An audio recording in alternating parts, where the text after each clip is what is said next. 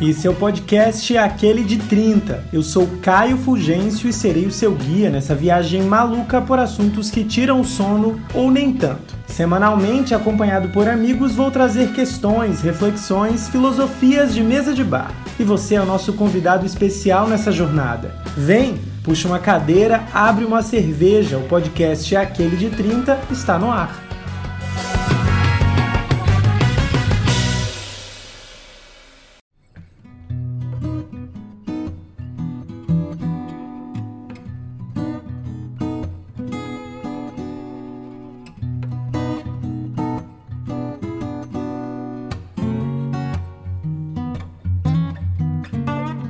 Mais um episódio daquele de 30 no ar. E hoje, minha gente, eu quero falar de quê? Eu quero falar de corpo. Eu não podia terminar é, uma temporada, a segunda temporada daquele de 30, que envolve afeto, que envolve sexo, que envolve amor, sem falar de corpo. Porque, afinal de contas, onde é que a gente existe se não é no corpo? Um corpo aí no mundo, como diria Lued Luna, nossa querida, maravilhosa Lued Luna. Eu quero saber de você que está me ouvindo é, de que forma que você se relaciona com esse seu corpo, que imagem que você vê refletida no espelho. E a nudez? Você lida bem com, a, com, com essa nudez, com o seu corpo sem roupa? Você gosta das suas curvas? Eu sigo cheio de questões, cheio de paranoias. Afinal de contas, toda semana é sobre as minhas paranoias esse negócio aqui. E para a conversa de hoje, eu convidei o quê? Eu convidei dois artistas multitalentosos porque eu, eu, eu, fico criando as pautas e fico olhando as pessoas que eu admiro nas redes sociais, eu fico assim, gente, essas pessoas podem me ajudar com essas minhas paranoias.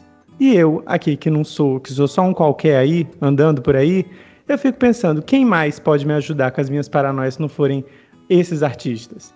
E daí eu tô fazendo aqui uma conexão, meu filho, porque esse podcast ele anda pelo Brasil. Aqui é, é, norte, nordeste, sudeste, é todo mundo junto misturado aqui.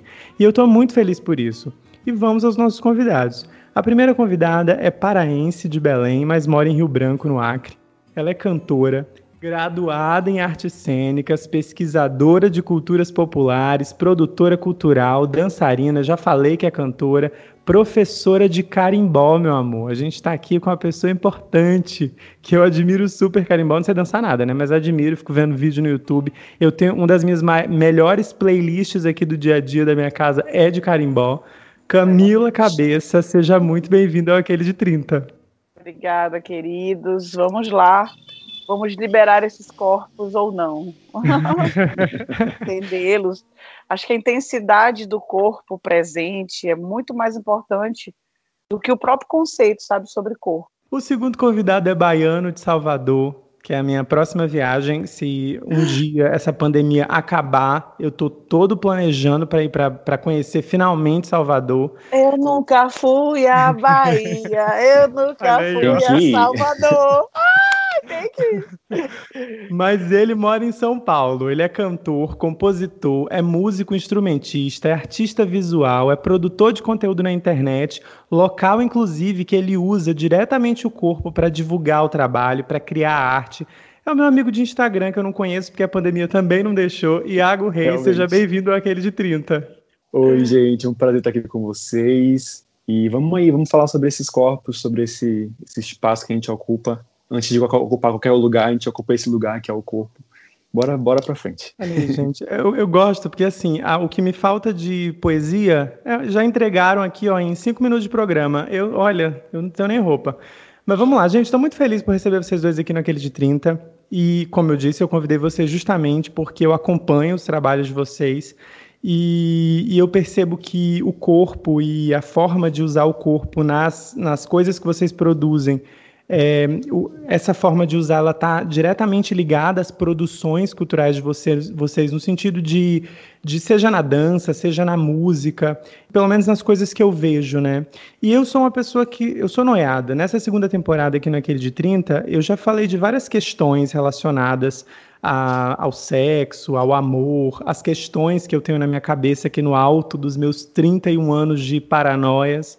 E daí, assim, eu, eu já vi Camila no palco, eu acompanho é, o trabalho do Iago é, no YouTube, no Spotify, no Instagram.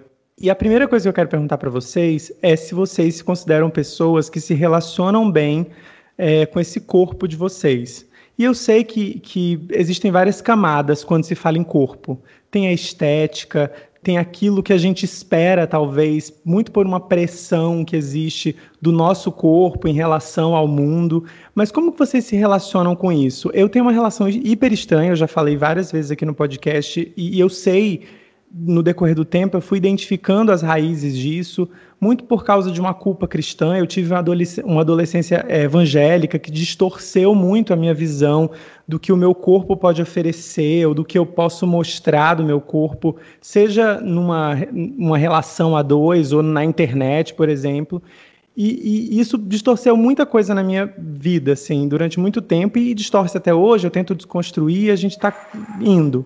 E daí eu queria saber de vocês como é para vocês essa relação. Eu estou fazendo uma oficina com a Luciane Ramos, eu acho que o Iago conhece, né, aqui do Corpo em Diáspora. Uhum. E ela fala sobre a perspectiva do corpo-pensamento, né? Desse corpo que ele acontece no conceito, então só, o conceito só acontece quando encontra o corpo. É, a minha trajetória artística tem a ver com o corpo, a minha trajetória enquanto mulher tem a ver com o corpo, sobre a pressão cristã. Eu fui criada como católica, né, e tal, durante uma longa da minha vida. Né? Então isso é muito problemático. A aceitação, o fato de ter bunda grande, ou às vezes era uma coisa boa, às vezes era uma coisa ruim. Essa objetificação que é muito escroto. Outro dia eu falei para um cara que ele falou uma coisa muito absurda. Eu disse, cara, eu não sou uma bunda, porra eu sou um pensamento, realizações, mas a gente vê o, o, machismo também é estrutural. Quando eu falo do meu corpo artístico, eu só descobri, eu descobri ele em vários, são vários momentos do meu corpo artístico. Quando eu começo a vir para o Acre, né? Então eu, como o Saramago, né? Eu saio da ilha para ver a ilha, né? Aí eu me encontro com essa Belém, com essa outra Amazônia, que a gente não é igual à Amazônia, né? Que o tucupi daqui é diferente do tucupi de lá, o modo de fazer aqui tem uma coisa muito nordestina, muito forte. Uhum. É também machista, sexista, mais do Brasil. Uhum. O Acre é o estado que mais mata transexuais e mulheres no Brasil. Aí eu posso falar que quando eu comecei a trabalhar com a inclusão, onde eu não tinha a possibilidade do corpo, porque ninguém te ensina isso na faculdade, como é que tu vai dar aula para um cadeirante, como é que tu vai dar aula para um surdo. E aí foi uma grande porrada, mas uma assim, uh, sem contar com o que eu trabalho, né, com as matrizes africanas, afro-brasileiras, e isso era um horror, que o Acre a gente tem 80% da população que se declara evangélica. Outra outra barreira. Então assim, são etapas e tal. Lá eu uhum. começo a cantar profissionalmente, aí esse corpo falante, esse corpo que tem opinião, esse corpo da mulher que tensiona, não seja assim, Camila bagunceira, Camila que faz confusão. É essa a Camila que vai se moldando e hoje eu fiz o quê? Você, você falou assim, ah, programa de 30, né? Nossa, que delícia ter 30 anos. Agora eu fiz 40 anos. E esse corpo agora, o corpo da feminista negra interseccional, que já passou por etapas, que passa por uma pandemia, que engorda numa pandemia, que incha numa pandemia, é o corpo que eu não estou particularmente aceitando. Mas eu tenho que lidar com ele. Eu acho que esse corpo na minha vida, ele é maldito, depois ele é bendito, depois eu descobri. Gente, falar é muito louco, porque para nós mulheres, eu tenho, não tenho nenhum problema em falar com isso, eu começo a me masturbar com 30 anos. Olha que doideira a relação. Eu tive uma abertura muito grande da minha família, a gente ficava pelado uma na frente da outra, minha avó, minha mãe. Só que a vagina, a pubis, não pode, mas o menino com 12 anos, se ele não se masturbar, ele não é um garoto que vai ser o, o varão. Exatamente. Então, essa, eu inclusive falei no CAPS, né? Hoje eu tenho uma, uma relação muito forte presente, trabalhando com esse corpo em, em estação dessa loucura. É, é, é, um corpo que mais é o mais observador, mas ele se impõe, porque se eu ficar só na, na observação, as pessoas, o sistema passa por cima de mim. Então, ser mulher preta amazônida, até a questão de eu ser negro ou não, tudo se questiona, né? Mas tu não é preta, tu é morena. Tu não é aquelas coisas que a gente sabe que o racismo estrutural faz na cabeça uhum. do brasileiro. Pardo, ai, meu pai. Eu acho que é isso, para começar. Eu acho que é isso. Eu sempre gosto de falar, antes de falar sobre esse corpo que está agora presente, falar da história, né, de como é que foi é, de fato caminhar até esse esse corpo objeto, né? Já como, como eu uso ele para o trabalho, para essa imagem artística. E de fato não foi um caminho muito simples, muito fácil, né? Sendo um corpo preto, sendo uma criança viada em Salvador dos anos 90. Então assim, eu enfrentei algumas coisas muito chatas para uma criança. Eu era eu era seguido, eu era apontado, eu era zoado porque eu era uma criança magrela, preta, é, aviadadinha, né? Então assim, e essas coisas vão marcando esse corpo, né? Crescendo um pouquinho mais entendo na igreja também, talvez até no meu psicológico, no meu intrínseco, como uma fuga disso tudo, né, para me proteger, porque eu, eu já estava como eu já era um corpo cansado com 13 anos de idade de todas essas mazelas que o mundo coloca, né? E Salvador, infelizmente, ela é muito provincial, ela é muito machista. E então eu, eu não conseguia lidar com aquilo sozinho, então eu precisei fugir para algum lugar. Eu não tive apoio da minha família nesse sentido. Eu também não falava sobre sexualidade porque não era uma coisa que eu entendia eu só era aquilo, eu só tinha esses três jeitos, eu só tinha esse, essa forma de, me, de me expressar para o mundo, mundo, e eu vi que eu não era aceito, então tive que enterrar tudo isso, e passei mais de 10 anos na igreja. Sobre masturbação mesmo, foi uma coisa que eu me culpei muito, porque a gente aprende que entender o seu corpo, que você conhecer esse corpo, é pecado, então é, essa demonização do, do autoconhecimento é muito problemática. Então eu arrastei isso por um tempo, eu vim perder a verdade com 23 anos, então, assim, eu, eu percebo que muito do natural do que eu podia ter aprendido no momento certo, ou no momento um pouquinho de crescimento mesmo, não atrasei muita coisa. Mas, enfim, eu levei isso pra frente. Me libertei da igreja, né? Porque eles vendem liberdade, mas eu me libertei saindo. Glória a Deus! Quando eu me libertei disso tudo, dessas prisões, né? Psicológicas e afetivas e sociológicas também, eu consegui entender um pouco mais de como era estar nesse corpo, eu consegui projetar coisas positivas para esse corpo e construir ele a cada dia. E é basicamente isso que eu tento apresentar para as pessoas quando eu trago isso para o meu trabalho, assim, para que, eles, que elas vejam que não existe um padrão que deva ser seguido, a não ser aquele de que você tem que estar bem nesse lugar que você habita, em quem você é, em que você construiu para ser. É uma luta, assim, eu tenho alguns problemas até hoje com o meu corpo, assim como eu tinha quando era criança de ah, eu vejo minhas costelas, ah, eu tenho uma cinturinha de pilão, não sei o quê. Essas coisas todas, elas formam uma bola de neve mas hoje em dia eu consigo lidar muito bem com isso. Quando eu olho no espelho, muitas das vezes, a maioria das vezes eu me vejo bem, eu me vejo feliz. Então eu acho que o trabalho, é, trabalho dessa vida, né, desse, desse processo, tem dado bons resultados. E eu estou seguindo bem com isso até então. E espero continuar. É muito engraçado, assim, quando eu, eu parei para roteirizar esse programa, eu imaginei que a gente ia falar sobre coisas muito superficiais e divertidas e pensar maneiras.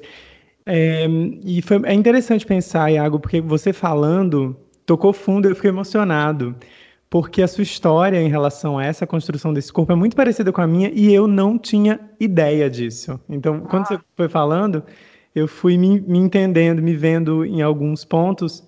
Eu, enfim, né? Eu sou nordestino, eu sou de Mossoró, no Rio Grande do Norte, e sou a segunda maior cidade do Rio Grande do Norte, e o Rio Grande do Norte é muito provinciano também. Eu acho que é, sabe, Enfim, é você né? imaginar. Vivemos Heranças. em um país. Enfim, machista, um país é, problemático pra caralho. Problemático. E daí eu, eu vivo falando disso para me curar mesmo, é, que é crescer com o estereótipo do, do cabra macho, né? Eu cresci dessa forma, eu tenho peste, né? lembranças de momentos na minha vida muito de frases que eu sei, eu tenho certeza que meu pai ou minha mãe nem imaginam o tanto que doeu e que me marcou, e a gente sabe que marca quando o tempo passa e isso continua presente, ecoando, Sim. né?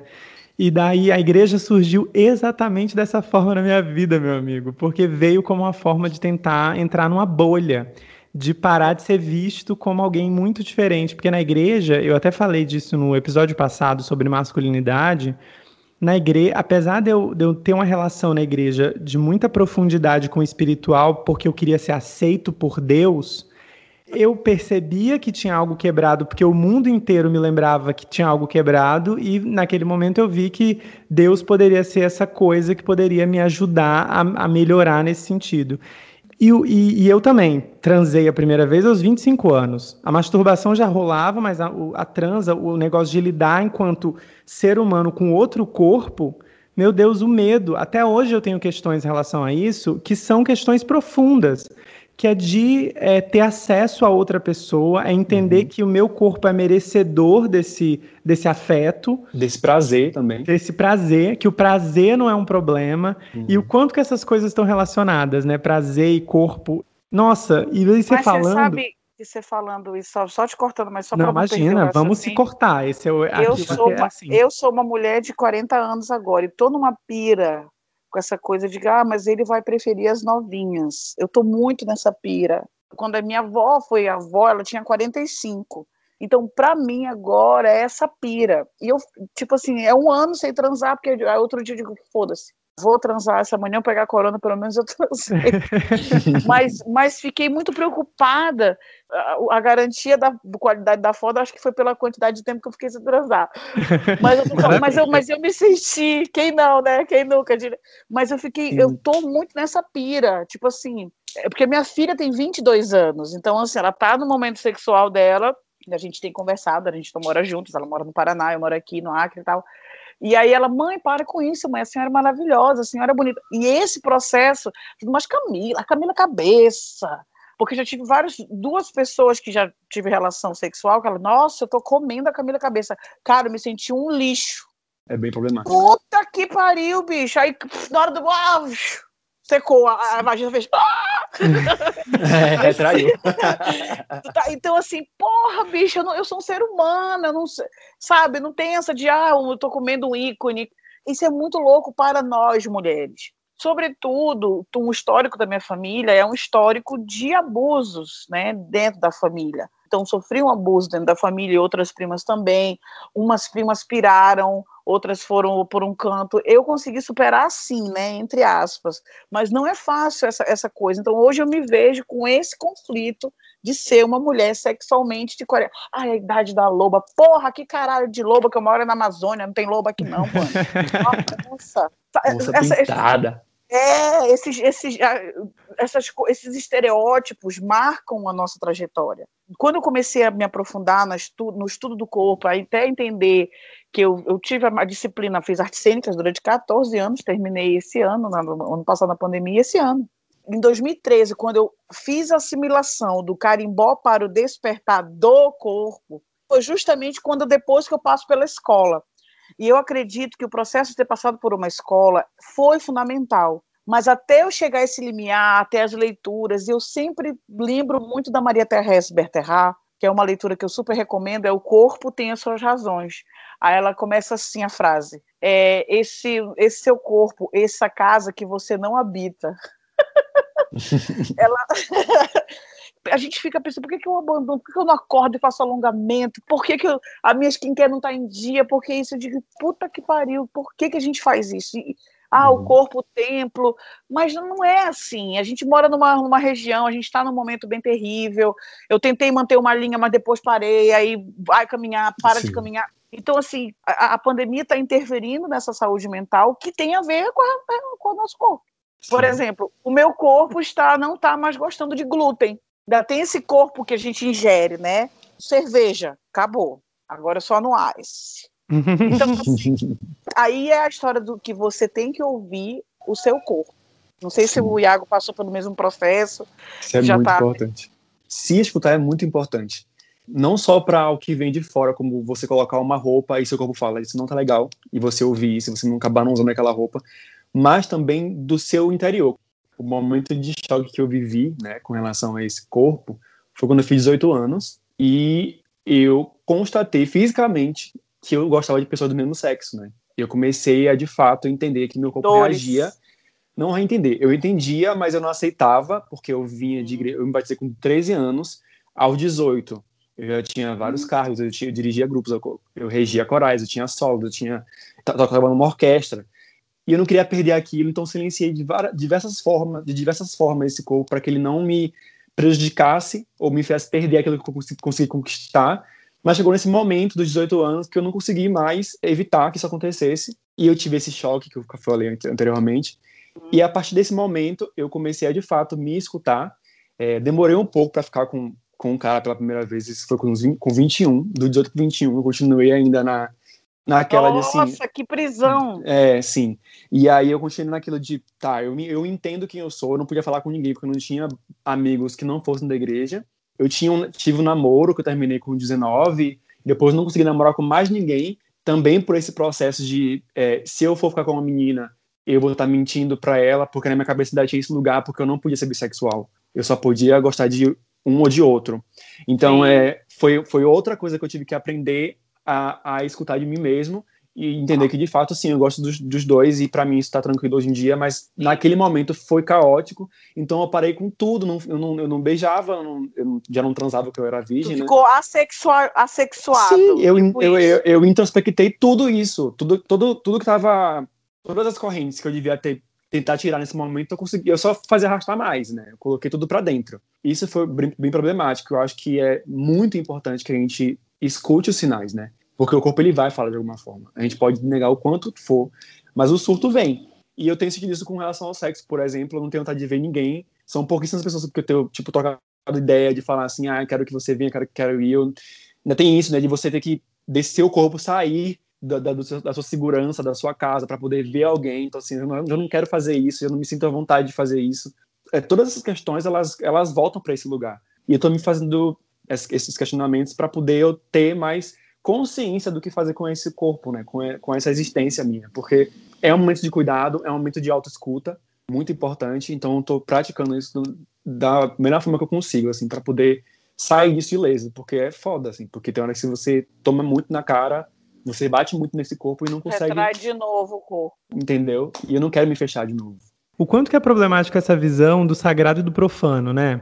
Que é isso, muito. viver, crescer no Brasil, uma, uma, um país que o cristianismo de alguma forma percorreu a vida de basicamente todo mundo, é, esse lance do corpo, tudo relacionado a corpo é muito profano, né? Uhum. Dar vazão a prazer é profano, você se sentir culpado de alguma forma. Olha que algum... nós somos latinos, né? Pois é, Exatamente. profano e banal, né?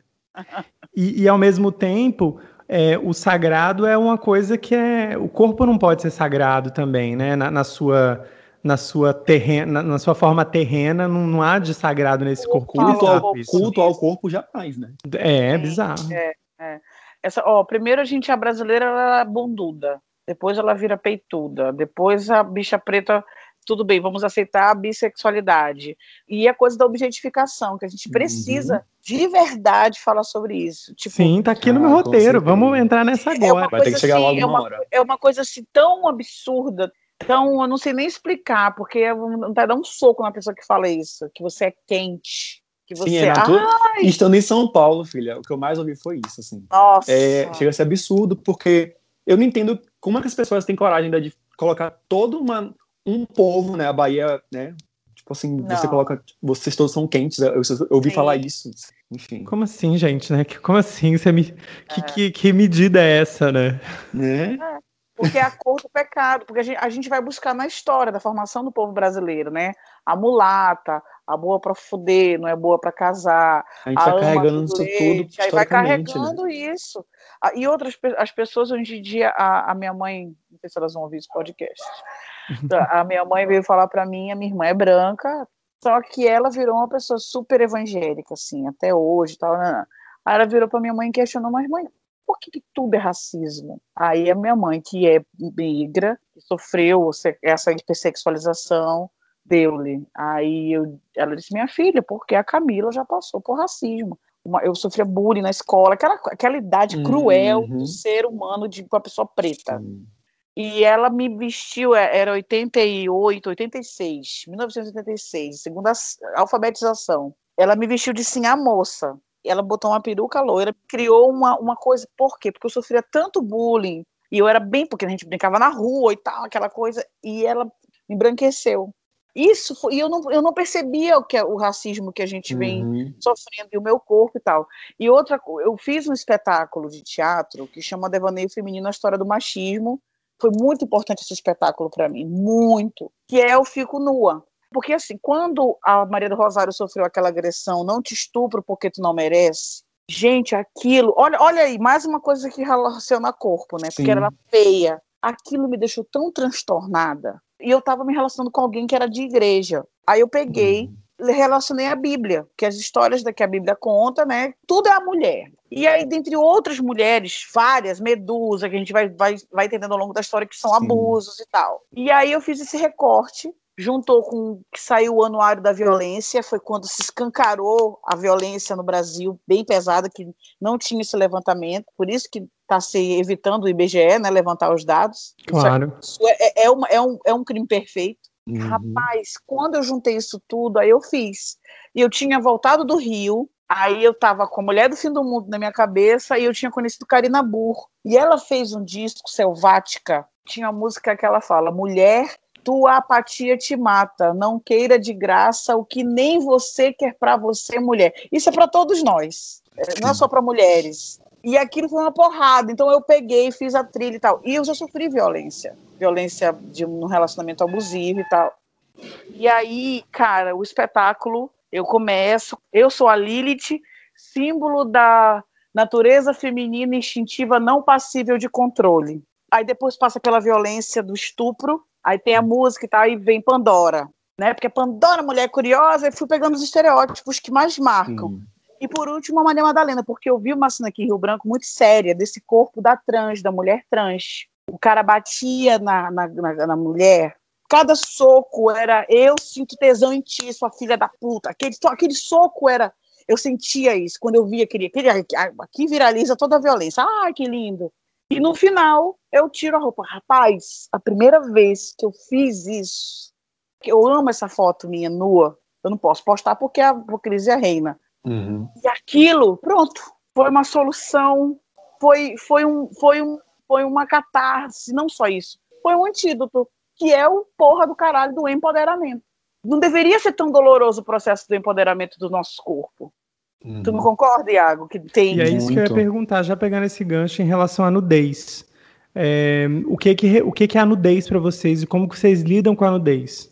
Eu acho que a nudez ela é o resultado desse processo de autocitação, assim, no, no, seu máximo, no seu extremo, assim. Eu não estou dizendo sobre a nudez explícita, né, postada no caso, mas essa quando você entende que esse corpo sem nada por cima, sem camadas, né, ele te entrega coisas boas, te faz ficar bem, eu acho que é muito por aí. E quando a gente fala sobre esse corpo nu e que é exposto, ele acaba sendo se transformando também em política, né? Quando você coloca um corpo preto, vivo, sem máscaras e você expõe aquilo de alguma forma, você está querendo mostrar, representar é, para uma sociedade porca que você está vivo, que você que, que, que, aquele corpo ele não precisa é, que seja projetado sobre ele nada ainda daquilo que ele é. A minha autoaceitação sobre o meu corpo me coloca nesse lugar também de entender que mostrar esse, esse outro lado, ele é, tem tem essa carga positiva para alguém de alguma forma, assim.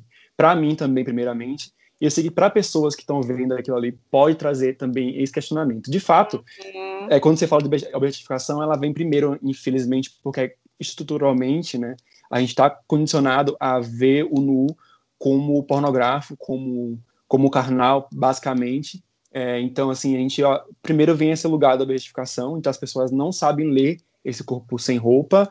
É, recentemente eu postei uma, um desenho de mim nu e as pessoas iam na minha DM, no, no meu direct, pra me questionar, nossa, você mandou uma foto nua pro artista? Eu falava, mandei sim uma foto nua pro artista. Caralho. Ele me, me desenhou. E você pode me mostrar essa foto? Eu falei assim, a, a, a arte, a obra de arte é aquela. Você não tem que me pedir para ver a foto original. Eu não tô aqui para isso. Então acaba que esse corpo e esse nu entra para educar as pessoas a como olhar para isso, a como entender, como como é que esse corpo está se comunicando. Eu estou falando de arte, eu não tô, não estou vendendo sexo. Na sua fala, você foi muito pontual quando é, fala sobre sexo e essa questão de mostrar o sexo e parecer que está oferecendo sexo. Na real, não é isso. As pessoas me questionam: ah, é que você, é, você lida bem com o seu corpo, você tem fotos ousadas no seu Instagram, você é, não tem problema com nada com seu corpo, porque você não faz uma conta não sei onde e você filma suas, suas transas e você não faz a gente fala assim, não, o meu sexo, assim como o meu corpo, é o que eu tenho de mais precioso, assim. É, eu acho que as é pessoas momento... querem se meter tanto nessa coisa pois do sexo. é, eu acho que é assim, ó, você quer ver sexo, você vai ter material a rodo na internet para você fazer isso. Você pode fazer o seu sexo, você pode se filmar.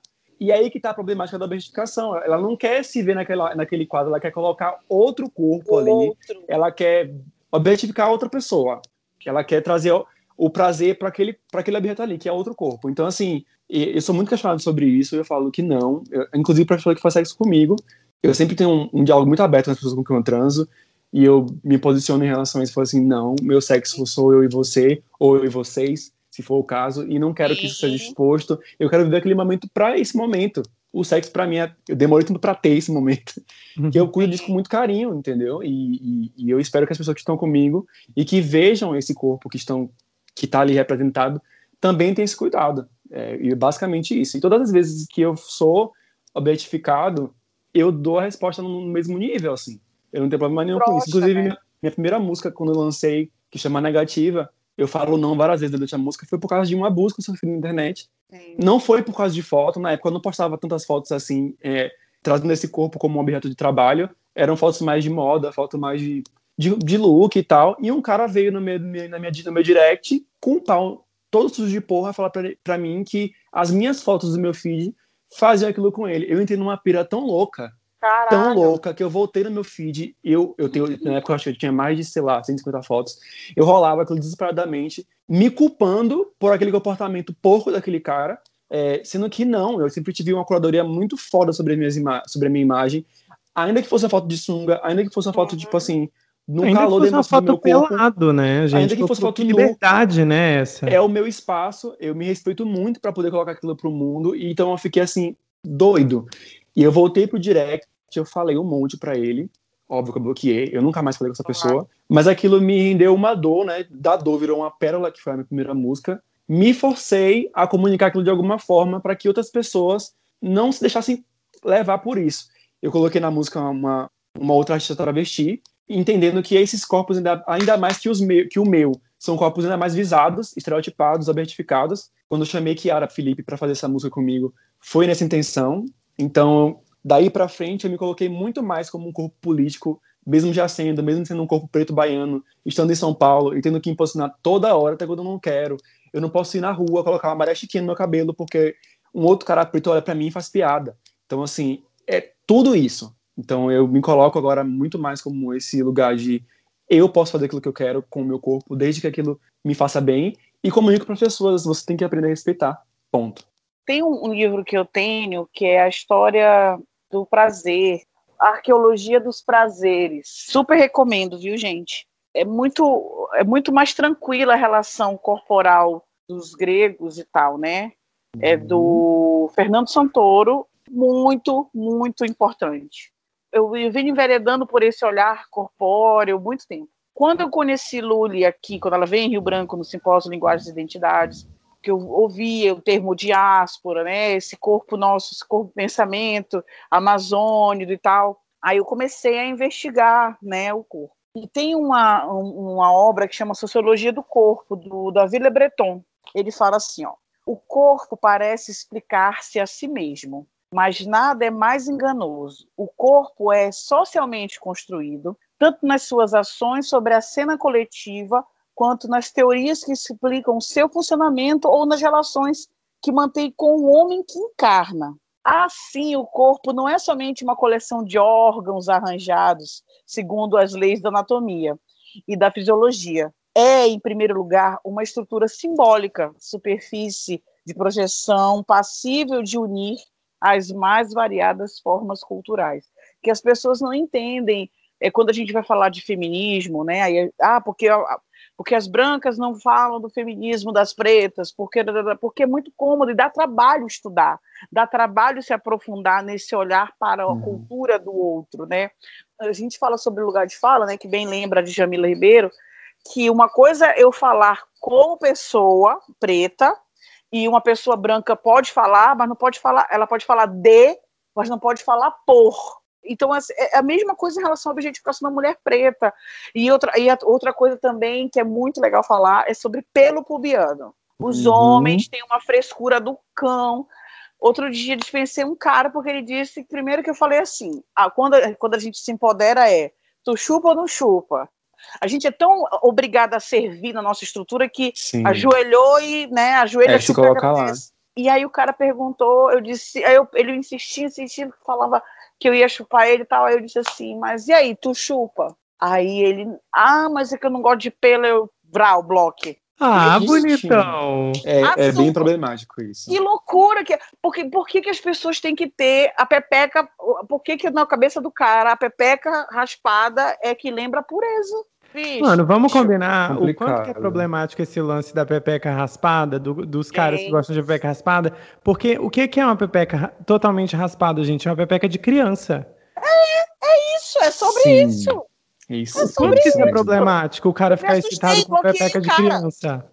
Isso, isso é sobre corpo, isso é sobre hoje em dia está tendo o fenômeno da, desde, das, como é que eu não sei o nome técnico, das mulheres que estão tirando os silicones. Sim. Cara, hum. foi uma loucura nos anos 2000, um monte de mulher para agradar boy, se prostituindo, para poder colocar silicone. E agora tá rolando aí. O processo inverso. Enquanto mulheres, enquanto esses corpos para agradar o outro. O meu corpo hoje não é um corpo para agradar o outro. O problema é que eu, aí com a pandemia, a pressão alta e tal, mas aí eu com a minha saúde, uhum. entendeu? Mas agora o para agradar o outro, velho, é como eu, sempre aquela frase célebre: quem tá comendo não tá reclamando. É, é isso, sabe? Ficar sempre sob essa visão machista é, é muito problemática. É, para quem é viado e vive no mundo, é, nesse mundo de, de, de, lidar com corpos de outros homens, é, você também ouve isso e agora pense, você ser um corpo Deixa preto... Deixa eu perguntar para ti. Tem aquela coisa do, ah, eu comi o cara, mas eu não sou viado. É, isso é popularmente, né, a, a gay culture, que eu não, não gosto de me inserir porque eu não gosto muito do, né, do contexto, mas sendo viado já ouvi muito isso, de, inclusive de outros amigos, de caras que, que contam isso para outros, dizendo que não são viados por comer o cara. E isso aí você já entende que ele tá ele já internalizou homofobia, né? Que ele é um tipo de cara que só vê o corpo do, do, do gay do viado como um objeto. Então somatiza ali várias coisas. Então uhum. já é uhum. problemático pra caralho.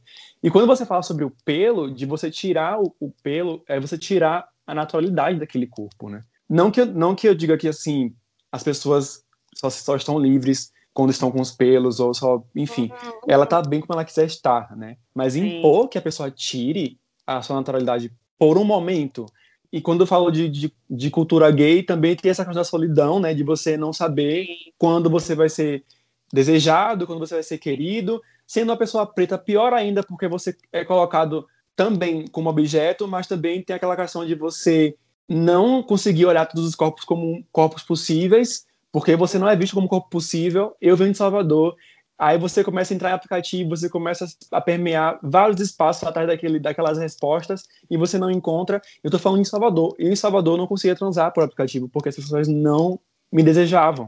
Então eu começava a falar assim, o que, é que eu preciso fazer? Desse maravilhoso, o que eu preciso fazer para poder chegar nesse lugar? E, e quando você vai analisar, são pessoas brancas, marombadas, porque você uhum. cresce com, esse, com essa visão de que aquilo era bom, que aquilo é atraente, até hoje eu educo eu educo meu corpo para que eu não sinta rejeição por outros tipos de corpos. Eu gosto de corpo magro, gosto de corpo gordo. E é, isso é muito engraçado porque desde minha, da minha infância, as minhas namoradas foram gordas e os meninos que eu gostava foram magros. Então, tipo assim, eu tinha essa disparidade e eu aprendi a entender isso e também a desconstruir, né, usando essa palavra. Tem todas essas questões, assim, a gente tem que estar muito ligado nesse, nesse trampo porque você acaba caindo em várias armadilhas. As pessoas colocam isso para você e você engole. Você pega o anzolzinho lá e vai. E a boquinha é de boa, porque é, é, é tão enfiado na nossa goela abaixo que a gente come. É, é, muito interessante pensar em algumas coisas quando eu, eu paro para pensar no meu corpo, na relação que eu tenho com ele. É, eu, eu comecei a estudar temática racial em 2010. Assim que eu entrei na faculdade, no primeiro semestre, eu já sabia sobre o que eu iria pesquisar na minha, no, fim da, no fim da graduação e tudo mais. É, são assuntos que, que, de alguma forma, estiveram presentes na, no meu crescimento, mas eu sou, eu não, eu não sou retinto, né? E eu venho de uma família nordestina, uhum. moçoroense, que fez de tudo durante todo o tempo a negar essas raízes, né? Uhum. Negar essa negritude, Preto, essa história. Não, não fala assim, meu filho. E, e, eu cresci, por exemplo, ouvindo que o meu da minha mãe que o meu cabelo é ruim. E, e é muito bizarro, assim, porque eu demorei muito tempo a entender que o meu corpo, de alguma forma, poderia ser também objetificado. É, e eu lembro que de momentos na minha vida que eu, sei lá, estava conversando com alguém é, branco. Eu peguei, antes de entender muitas coisas na minha vida, eu pegava muita gente branca sem saber, sem, sem isso não era uma questão, entendeu? Outra eu, questão, né? Eu escolhia, meu Deus. Eu escolhia pessoas brancas sem entender é, conscientemente que a minha escolha estava sendo norteada por tudo isso que o Iago falou de crescer com um padrão e ser bombardeado por isso. Uhum.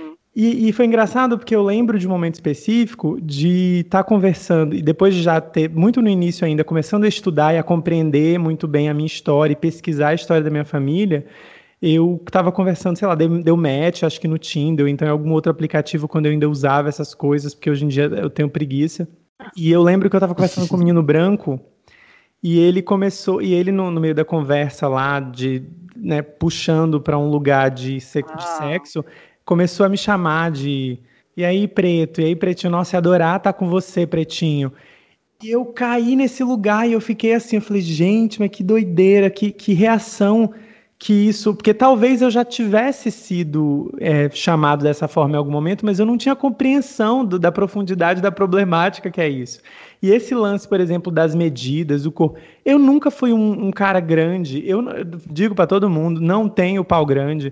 E, e, isso sempre é uma questão. É Muito. Incrível, que é pariu. incrível o quanto que isso é uma questão entre os homens gays. Depois que eu saí do armário e eu comecei a transar e conhecer as pessoas, o tanto que eu tenho preguiça, às vezes, de, de entrar preguiça. nesse campo porque eu não, eu não vou mandar, eu não vou te responder. Esse, essa não é uma pauta. Os homens héteros também, tu, tu gostou, tu gostou do meu pau? Sabe? Tipo, fiz direito. Ui. É tipo, gente, eu, essa não vai ser uma pauta, assim. Quando eu tô conversando com alguém, Sim. e é por isso que eu tenho preguiça de gente hoje em dia, infelizmente, que é, não vai ser uma pauta. Em nenhum momento vai haver, quando eu estiver conversando Sim. com alguém, o tamanho, o, a forma, me manda uma foto. Eu não vou selecionar pessoas pelo tamanho ou pela forma do seu, do seu pênis. Não, não vai fazer parte da minha vida. Isso ah, é muito doido. Eu não sei, eu, eu sou uma pessoa de uma geração anterior de vocês, né? Da ficha telefônica. Uhum. Ah, manda nudes, cara, eu não sei lidar com isso. Eu acho que a foto, é. eu tenho, eu tenho assim, eu mandei um peitinho aqui, um lado. Mas eu, meu Deus do céu, não vai botar na internet meu peito e tal, ah, vou saber quem é o meu peito. Também. Sendo mulher, ah, tem esse cara, perigo também. Eu eu, hoje em dia é tão naturalizado a história de mandar a foto do órgão sexual do que é muito que eu não consigo, que eu não consigo lidar, não consigo, não sei, eu não mando. Por isso que eu fico, ah, tu tá sozinha há muito tempo, graças a Deus. O fato de eu mostrar muito meu corpo na internet atrai muita gente achando que eu vou mandar naturalmente fotos do, do, do pau, oh. do, enfim. Ou então de, de estar totalmente disponível para receber, gratuitamente. Sim. Como é aquela história que eu contei para vocês agora, enfim. Isso sempre vem na minha cabeça, assim. Eu ser bem resolvido com o meu corpo, eu expor meu corpo da forma que eu quero, não permite que ninguém venha gratuitamente mostrar nada, porque eu não pedi. É muito chato isso. A gente a pessoa bem resolvida, a pessoa que entende seu corpo, a pessoa que mostra essa, essa resolução né, de um corpo, de uma história de um corpo bem resolvida, não tá ali para poder pedir nada. E nem convidando não. ninguém a nada. Eu tô falando, e olha, eu tô falando isso como homem, imagina as mulheres, porque Sim. não pode ter uma foto de biquíni. Eu, tenho, eu, eu moro com uma, com uma mulher preta e gorda, e assim, todo esse problema de, de ver uma mulher bem resolvida, que não pode colocar uma foto de lingerie, que não pode colocar uma foto de biquíni, porque tudo é uma questão sexual, tudo é uma questão de vou meter, eu quero que você sente, eu quero que você chupe. É. E é muito triste isso, é muito foda. E é assim que o corpo adoece. Porque você Sim. quer comunicar uma coisa positiva e só recebe né, o contrário. Outro dia, falando já desse corpo artístico, outro dia, normalmente eu sou a, a, a fase do saião, nananana. aí outro dia eu fiz uma live do Comitê Chico Mendes, no dia que tem, né, todo ano, a semana Chico Mendes e tal. E aí a gente fazendo a live, eu fui com vestido, eu comprei o vestido da minha cunhada, da loja dela online, lindo. Quando eu cheguei lá, fiquei igual uma senhora de pastora de igreja. Digo, não. Eu levei um plano B, porque quem não tem um não tem nada, né, gente? Vocês são artistas, vocês sabem. Sim. E era uma de lantejoulas e tal, e uma sandalinha alta. E quando eu sentei lá, eu toquei alguns instrumentos, alguns eu toco e tal, tipo prato, agogô. Aí o menino que já me conhece há um tempo da técnica disse: Nossa, Camila, nem parece com você. Aí eu, por quê? Porque tu quer me ver de sandalinha Haribo e, e saião? Caralho. eu soltei logo caralho. O show foi do caralho. A live foi, inclusive, quando a gente se vê e ouve, e ouve foi um dos melhores, assim, que eu né, gostei. A, a, equalização ficou muito boa e tal. Aí eu mandei fazer uma roupa agora com esse do Boca de Mulher, que foi recente, que eu fiz quinta, quinta retrasada. Aí eu fiquei incomodada. Quer saber de uma coisa, bicha? Deixa de ser louca tu não vai ficar gorda para sempre, tu vai ter que te cuidar e, tipo, veste a roupa. Aí eu botei a foto no Instagram com o peito, assim. No, e eu botei assim, gostosa é ela. Nunca, nunca que eu tinha feito isso. Porque foi tanta negação na minha mente, Sim. quanto artista, grandona. Foda-se, agora eu vou ser um corpo preto gordo que incomoda e pronto. E, e outra, e sim, e, e, ser é o incômodo para a sociedade. Sim é uma, a branquitude ela não está preparada, ela nem vai se preparar. Ela não vai, gente, ela não quer, na verdade. Porque, porque, nós, pessoas pretas, a gente não abre portas, a gente chuta a porta. né? É. Eu fui para, a gente foi para Cruzeiro do Sul, inclusive, foi bem legal e tal. Aí eu comprei o biquíni, mas eu tudo para usar um biquíni maior, maior, maior, eu não aguentava mais. Aí só que eu comprei um biquíni que a barriguinha ficou bacana. Botei a foto, aí eu botei, sabe quantos anos eu não posto uma foto com biquíni? Não sei nem quanto, gente. Postei a foto. e, e tomando um vinho, assim, bem fino e rica. Fina. Cara, mas isso é um. Mas foi assim: olha só a idade que eu tenho. Quantas meninas com 20 anos, hum. com 15, são apresentadas a um mundo que é o proibido a não ser você.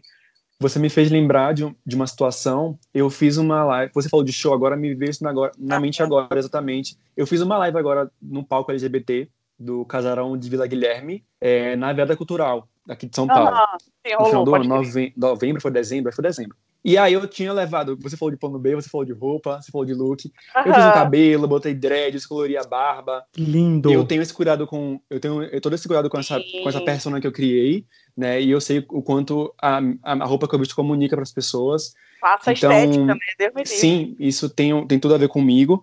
E aí eu levei uma camisa eu levei uma calça de, de tie-dye, é, descolorir a barba em relação aos o louro pivete, que a gente também promove enquanto pessoas pretas periféricas. E aí, quando eu me montei inteiro pro show, eu me olhei e aí o corpo negou. E aí veio essa questão do plano B e você ser artista não suficiente, você conseguir pensar no que fazer. Aí eu saí e falei, produção, me dá uma tesoura. picotei a camisa as pessoas não sabem dessa história, né? Porque só vem o final. Mas eu, eu estava de cropped no show, mas não era um cropped, era uma camisa inteira. E na camisa tinha escrito Corpo Preto Vivo. Além disso, eu pensei em algum momento, eu falei com a produção se eu poderia, em algum momento do show, ficar sem camisa, né? Porque hum. eu sou hum. muito calorento mesmo, assim, eu passo mal de suar no, no, palco. E aí eu, eu pensei assim, ah, eu acho que tem a ver comigo, porque eu sou uma pessoa que realmente não tem problema com o corpo de ficar sem camisa, de botar. E uma mana, é, não vai falar mana, uma amiga minha, tá na produção desse show, a Dara. Dara, um beijo, você foi incrível naquele momento. Eu não falei sobre ela com isso porque foi muito corrido, né? Mas ela me fez tocar num ponto muito importante que você falou e eu vou reforçar aqui. Ela me falou o seguinte: então, você quer ficar sem camisa? Você pode. Eu, enquanto mulher, não posso. Mas você pode fazer o que você quiser. E eu não quis ficar sem camisa. E aí eu fui lá e cortei o cropped. É, então é muito esse lugar político, né, socio, é, sociológico de da mulher ser impossibilitada. Eu convido a Camila a ver essa live, tá no YouTube também. Sim. A todo mundo que tá assistindo ou escutando isso. É a live do Casarão.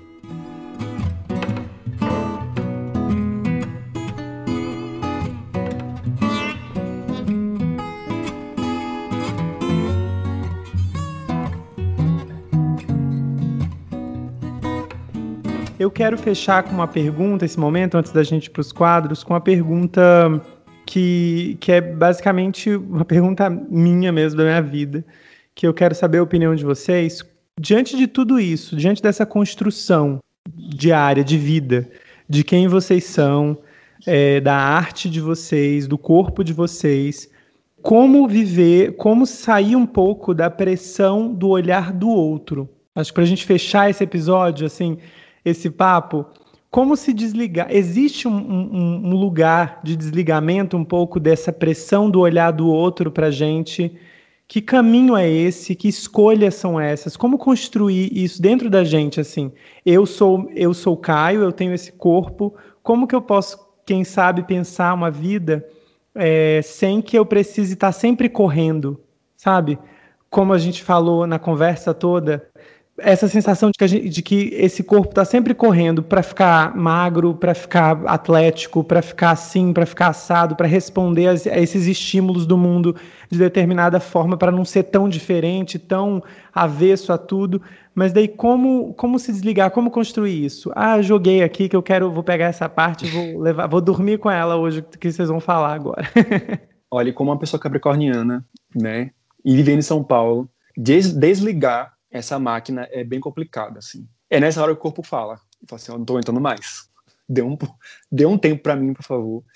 É, o fato de fazer as coisas, tentando não ligar isso a como vai ser visto, e mais pelo fazer, eu acho que a arte começa de dentro para fora, obviamente. Óbvio que a, gente, a nossa arte, a arte que a gente põe para fora, ela vem, ela, a, gente, a gente absorve, né? A gente não, não se cria nada, a gente absorve pedaços de vários, vários lugares. A nossa história, a nossa vida é essa obra de arte gigantesca, esse, essa coxa de retalhos que a gente pega de vários lugares. Então, a, começando a partir daí, a arte vem de dentro e se ela, de alguma forma, ela bem resolve aquele sentimento, aquela expressão que precisa sair, é, o que vier de fora, ela vai, vai somar ou não vai somar. De alguma forma, a arte vai conseguir é, se mesclar aquilo ou não, porque não dá para você continuar uma vida inteira fazendo arte apenas é, esperando que, que, ela, que ela seja bem aceita, que ela seja entendida. Eu aprendi na faculdade, eu tenho uma formação em artes plásticas que eu não terminei, diferente de você que ficou 13 anos, eu larguei a minha com 6 na Federal é, de Artes Plásticas na, na Salvador. Eu não voltei para lá, porque eu vim para São Paulo, mas nesse período de seis anos que eu fiquei lá, eu entendi que a arte, para ser arte também, ela precisa ser, ter, essa, ter essa troca do artista expor e também receber esse olhar mas não colocando isso como um ponto determinante. Pelo menos para minha arte, assim, enquanto uma arte capitalista, porque eu faço música para ser escutada, eu visto uma roupa para um show para ele ser assistido. É, é, isso está muito, isso tá muito forte na minha, na minha, nas minhas vivências artísticas, né? Eu comecei a, voltei a fazer meus desenhos agora, que tem um trabalho totalmente relacionado a corpo, né? Eu tô, desenho, tô retratando alguns corpos de alguns caras a priori, mas quando eu falo desse trabalho mais pró próprio. Eu não espero que ele seja visto ou não visto ou nem criticado, mas quando eu falo de música, eu espero que as pessoas comprem, que as pessoas vejam. Então eu tô, é, eu tô nesse, nesses dois lugares. O artista também entende que ele tá nessa linha tênue, né? É tipo isso. É uma relação é. ambivalente mesmo, né? Sim. Tal como a Lélia Gonzalez fala que é um processo, a descoberta de ser negro, dolorido e tal, ser artista como nós, que quando eu passei em artes cênicas, eu lembro que meu pai falou, mas você quer ser artista da Globo? É, é essa imagem que se tem, né? Sim. Isso é muito escroto. Esse lugar da fama, do sucesso, do dar certo ou não. O motivo pelo que eu faço é que me, me preencha. Ah, e a, como as pessoas recebem é um, é um processo. Então, assim, isso é muito, é muito subjetivo. Só que tem uma, uma frase que eu gosto demais, que o Rubem Alves usa, que é do Mário de Andrade, Mário, Oswald de Andrade, que a alegria é a prova dos nove. Então, quando eu ouço uma criança cantar, quando eu vejo aquela coisa esfuziante, quando eu sei que, que causou, que as pessoas esperam, e aí, aí lida com, com essa competitividade do artista, né? Eu quero que todo mundo, se eu tiver mais artistas no, no campo mercadológico, existe mais arte sendo feita. Então, a, a, alegria não é. Às vezes não dá certo, às vezes tu não tá bem. Cara, várias vezes fazer a live aqui nesse espaço foi o que uhum. me salvou na pandemia. Então, assim, a, quando a pessoa vai e chora num show meu e se emociona com uma peça. Se, então, assim, é isso. Então, o corpo-pensamento é isso. Acho que o, a minha arte funciona para transgredir esse corpo político para contar uma história. Então, ele não, por isso que ele não para. Por isso que a gente precisa da arte antes de qualquer coisa. A arte veio primeiro, meu amor. Então, assim, as pessoas que lutem para querer criminalizar. Por que, que a gente é sempre criminalizado? Por que será? Por que será que querem proibir os nossos corpos de cantar as nossas músicas? Eu sou uma mulher preta candomblessista. Por que quando eu canto Emoriô, as pessoas ficam incomodadas? Porque aquilo rompe a estrutura da. Então é por aí. Eu acho que é isso. Eu sou porque nós somos e é isso. A alegria sempre é a prova dos nove. É isso que me, Faz chegar com cólica, caralhada, no show e pá, de repente. Mas quando bota a boca no microfone. Meu Deus! Sai tudo assim, é. é gente, é que isso. maravilha.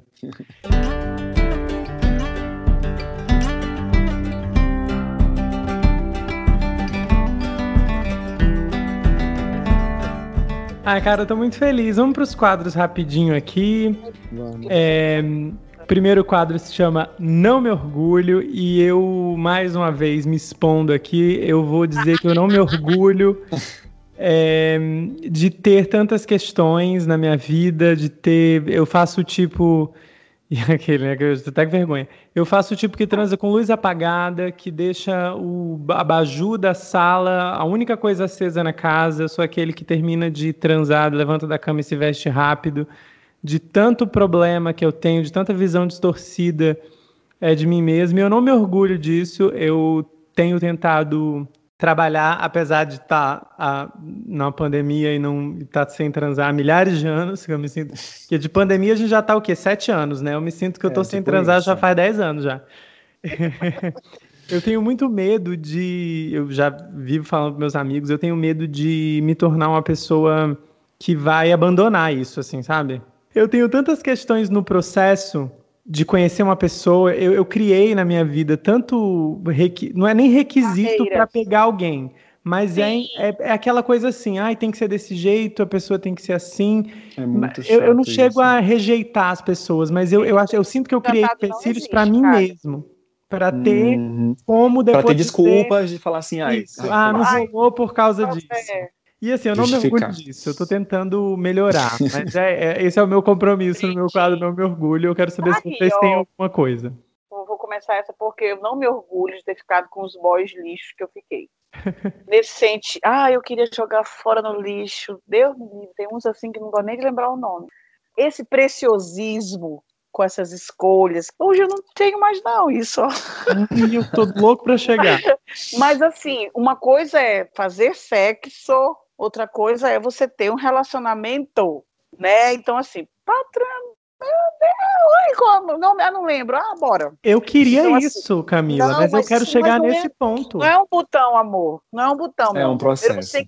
Você, tem que se arrepender dos boy lixo. Tipo, eu não me orgulho nada. Tem umas criaturas assim, tipo, muito difícil ter ex-namorado amigo, assim. Tem umas pessoas assim, até porque é o fluido. Tarará, tarará, tarará se eu não tivesse passado pelos boys lixos, pelos relacionamentos tóxicos, eu não iria chegar nessa maturidade. A bad é tão importante quanto o dia da alegria.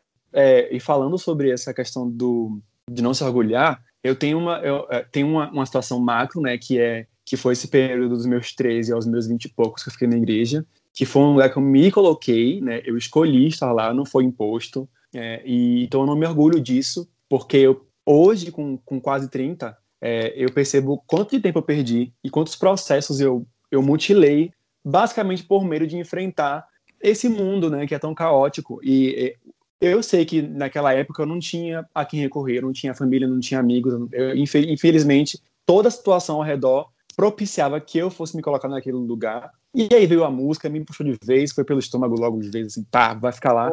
E no micro, teve um incidente que eu também não mergulho em nada, eu tinha 14 anos, eu acho, ou foi 13 ainda, acho que era 14 anos. E eu fui para um retiro de igreja. Nesse retiro eu fui na praia com meus amigos. E nesse, nesse passeio a gente fez fotos e tal. E a minha amiga revelou as fotos. E quando eu fui ver as fotos, eu odiei todas, porque eu odiei aquele corpo. Eu não soube é, respeitar que, que eu era uma criança, né? Que eu era um adolescente. E eu me achava feio. E aquela, aquele momento de me achar feio me acompanhou por muito tempo. Então eu só fui criar um senso estético, sei lá, em 2016. Vocês não, não sabem como é que foi esse, essa, para essa engrenagem de fato destravar, assim. Então eu não mergulho nesse momento de, de me olhar e colocar tanta coisa negativa sobre mim, né? Tanto que eu comecei a malhar muito cedo, eu comecei a malhar, não, não foi cedo, mas eu comecei a malhar com 18, né? Que é uma idade que é meio transitória ainda para o corpo que está se desenvolvendo. Me coloquei nisso, mas assim, foi, foi o meu antídoto para aquele momento de depressão, porque eu não conseguia mais viver me achando feio.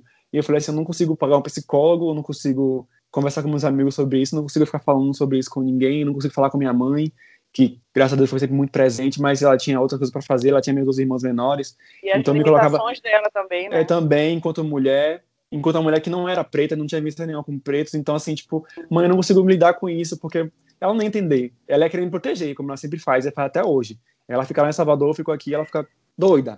Então, assim, não se orgulho disso. Então, eu acho que eu me eu merecia ter me amado mais assim, naquele momento para poder ter uma fluidez nesse processo de crescimento assim. Como a história é parecida, eu tô querendo abraçar o Iago de 13 anos, porque é pra ver se eu consigo abraçar é... o Caio de 15, sabe? Que, que rolê é assim psicanalítico.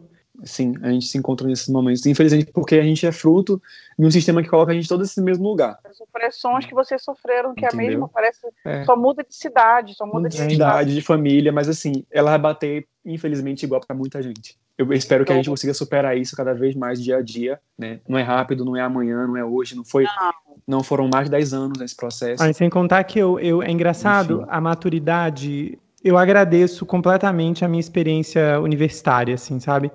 A compreensão é, da, de das leituras mesmo, é. e da, das, enfim, das ciências humanas. Eu passei tanto tempo é, triste por essa história, mas daí quando o tempo vai passando e a gente vai compreendendo as marcas, que a gente olha para nossa vida e diz assim, beleza, Caio, a gente já chorou por essa ferida aqui. O que que a gente vai fazer com ela? Aos, aos 28, 29, 30, a gente tem, já tem que estar tá construindo alguma coisa em cima disso. Pois é porque não tem, não tem condições. E, e, a partir daí é isso. É conversar, é trocar, é escrever e, é encontrar mecanismos para você a partir de. O que, que você vai fazer a partir disso? Ah, Mas enfim, vamos, vamos tocar. O quadro se liga aqui rapidinho, o segundo quadro. A minha, eu meio que já falei sobre, sobre isso, mas o meu se liga é para você, homem gay, você que às vezes me manda nudes não solicitados. Você que pede nudes com facilidade quando eu posto, sei lá, um story fazendo uma atividade física sem camisa dentro da minha casa. É, ou então até mesmo você que já em algum momento a gente já teve alguma conversa que a gente poderia se pegar e você ficou me pedindo foto nu para fazer para você fazer uma espécie de processo seletivo que invade completamente o limite, passa o limite do plausível de uma conversa adulta. É... não sei se fez sentido, espero que tenha feito sentido, mas esse é o meu Se Liga. O meu Se Liga é especificamente para homens pretos que acham que, por serem pretos, podem naturalmente objetificar outros homens pretos. Barril é, babado, como você eu fala não preciso nem falar aqui que, que homens brancos não precisam usar esse discurso que eu tô falando aqui, porque vocês já fazem isso naturalmente, né? Então não é para vocês, mas vocês já sabem que vocês fazem isso, e o que o homem preto faz é reproduzir isso que o homem branco colocou na nossa, na nossa cultura. Então, assim, homens pretos, cuidem é, para que vocês não reproduzam esse tipo de comportamento que adoecem outros homens pretos. É, resumindo, se liguem que nossos corpos pretos eles são preciosos, tão quanto todos os corpos, em todos os formatos, então, cuidem dos seus próprios corpos, porque eu acho que isso é muito reflexo também de como você se cuida, de como você se vê, de como você coloca esse corpo para o mundo. Então, é esse cuidado. Se cuidem, né? E cuidem dos outros, né? Porque eu acho que o afeto, ele tem toda uma conotação para essas vivências pretas, para esses corpos que a gente tem. Então, é isso. Cuidem-se e cuidem, cuidem dos seus irmãos e irmãs pretas também, porque é muito importante. Isso salva vidas. E você, Camila? Ah, eu quero que as pessoas parem de dizer, fulano, nossa, mas você engordou demais, ou que eu só posso cantar carimbó. Porra, eu cantei Xenha França, para quem me chama, é a mulher branca. Ela botou assim, prefi... sempre as pessoas brancas pautam a gente. Ai, claro, é tipo, ai, nossa, eu oh, prefiro. Eles sempre querem questionar, né? se liga, parem de dizer que eu estou gorda, eu sei, eu me vejo no espelho.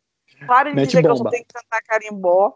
E para de dizer que eu tenho que ler luta antirracista, porque eu sou preta, eu já leio, eu nasci preta. Você, Você vive branco, essa luta. Se liga e vai ler tu, caralho. Então, assim, se liguem Sim, de pautar, parem de pautar, gente. Parem de contar gente... nossas histórias, a gente não precisa disso. Mano, vai lá ouvir pra tu não precisa disso. Parar de falar que eu sou, sabe? Entendeu? Porque, ah, gente, olha, isso me deixa. Uh, ultrapassa, assim, De fato, de fato. Ultrapassa, assim. Eu, tô pela, eu sou grossa. Ligue, Ai, gente, eu amo. Eu amo quando, quando eu recebo. É, eu já cheguei a receber umas coisas assim, sei lá, tá tendo uma confusão um bafão racista ou então algum debate, sei lá, de algum programa de TV e eu recebo no meu Instagram, assim, sabe? Por alguém, não, obviamente acha? que é para alguém branco, né? Gente, Quem recebe, é porque, tipo assim, pra, tipo, pra, pra eu dar uma opinião, assim, sabe? Gente... E muitas vezes é para você condenar a pessoa, às vezes. É? Ela é. espera que você condene aquela atitude. Animal daquele preto. Gente... Esse BBB agora, nossa, assim, ó, pra mim foi a gota. Porque eu nunca vi tanto preto se colocando contra preto desse jeito. É, e parece que é. E, e para mim, assim, o plano da Globo foi exatamente esse. Porque foi o que aconteceu, assim. Você viu o preto atacando o preto, você viu o preto defendendo o que não devia defender.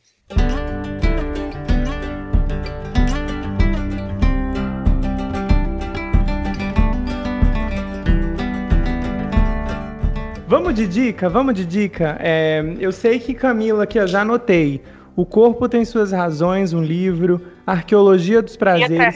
Isso, mas quer falar de mais alguma coisa, dar mais alguma dica? Livro, filme, Ai. série, música, o que você quiser.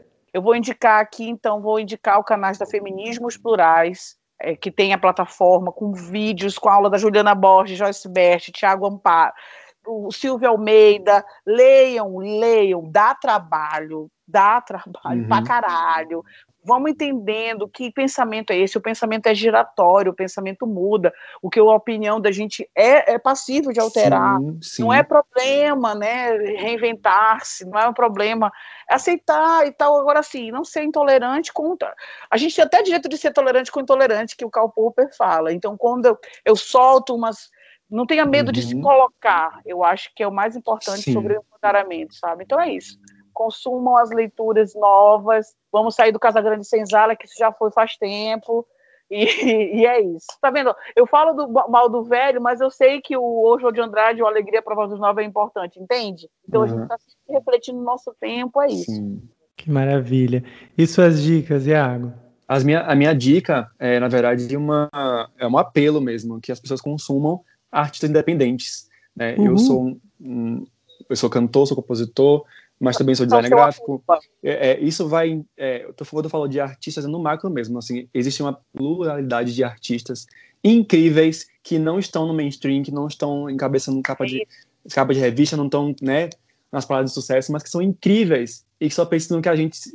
esteja atento a, a, essa explosão artística. Então, eu tô aqui para poder novamente reforçar que vocês escutem, que vocês assistam, que vocês paguem ingressos de, de artistas, de, de, atores, de peças, de tudo, porque esse, esse, esse dinheiro, esse dinheiro dessa arte, ele, é, ele faz diferença para essa galera.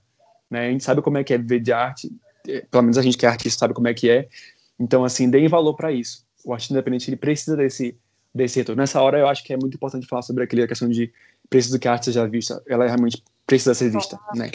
Qual é arroba? já é isso, inclusive, já é verdade. Já, escutem Iago Reis, né? Iago Reis sou eu. O Reis é o Z e depois o S, tá? Por último. Eu sou Reis mesmo, meu sobrenome, mas como eu não conseguia colocar Iago Reis sozinho no Instagram, eu coloquei um Z para ficar exclusivo, tá? Então é Reis. Iago Reis, é isso mesmo, é isso mesmo. Então escutem artistas, escutem Iago, escutem Xenia França, escutem Lloyd Luna, escutem Giovanni Cideira. Tem uma cena uma cena de pagopop, de afro, é, de afropop em Salvador, em Salvador que está sendo explosiva, então assim, escutem é. muitos artistas, escutem Maia, escutem Nessa, escutem essa galera toda que está vindo por aí, que é muito massa você perceber que o novo, ele também pode vir de, de um lugar que você nem imagina. Como diz a Nilma Bentes, descoloniza o cabeção, caralho. Por favor, por favor. E divulga o teu arroba, Camila meu é Camila Cabeca, né? Porque o Instagram é escroto, não aceito, não aceito isso, né? E o, e o carimbó para o despertar do corpo, porque eu consegui resgatar a conta do Instagram. Eu tava puta Tudo. e consegui é o carimbo para o despertar do corpo, que aí tem Muito várias bom. ações lá e tal. E eu tô de vez em quando, outro dia fiz um banho de cheiro, de folhas, e se conecta com a natureza, porque tudo é natureza, né? O que a gente Sim, nós somos é... natureza. E fora é Bolsonaro, essa merda. Fora, fora essa porra, sai daí, lixo. Gente, Olha, muito obrigado. Eu tô muito feliz. Tá? Vocês dois que lutem aí.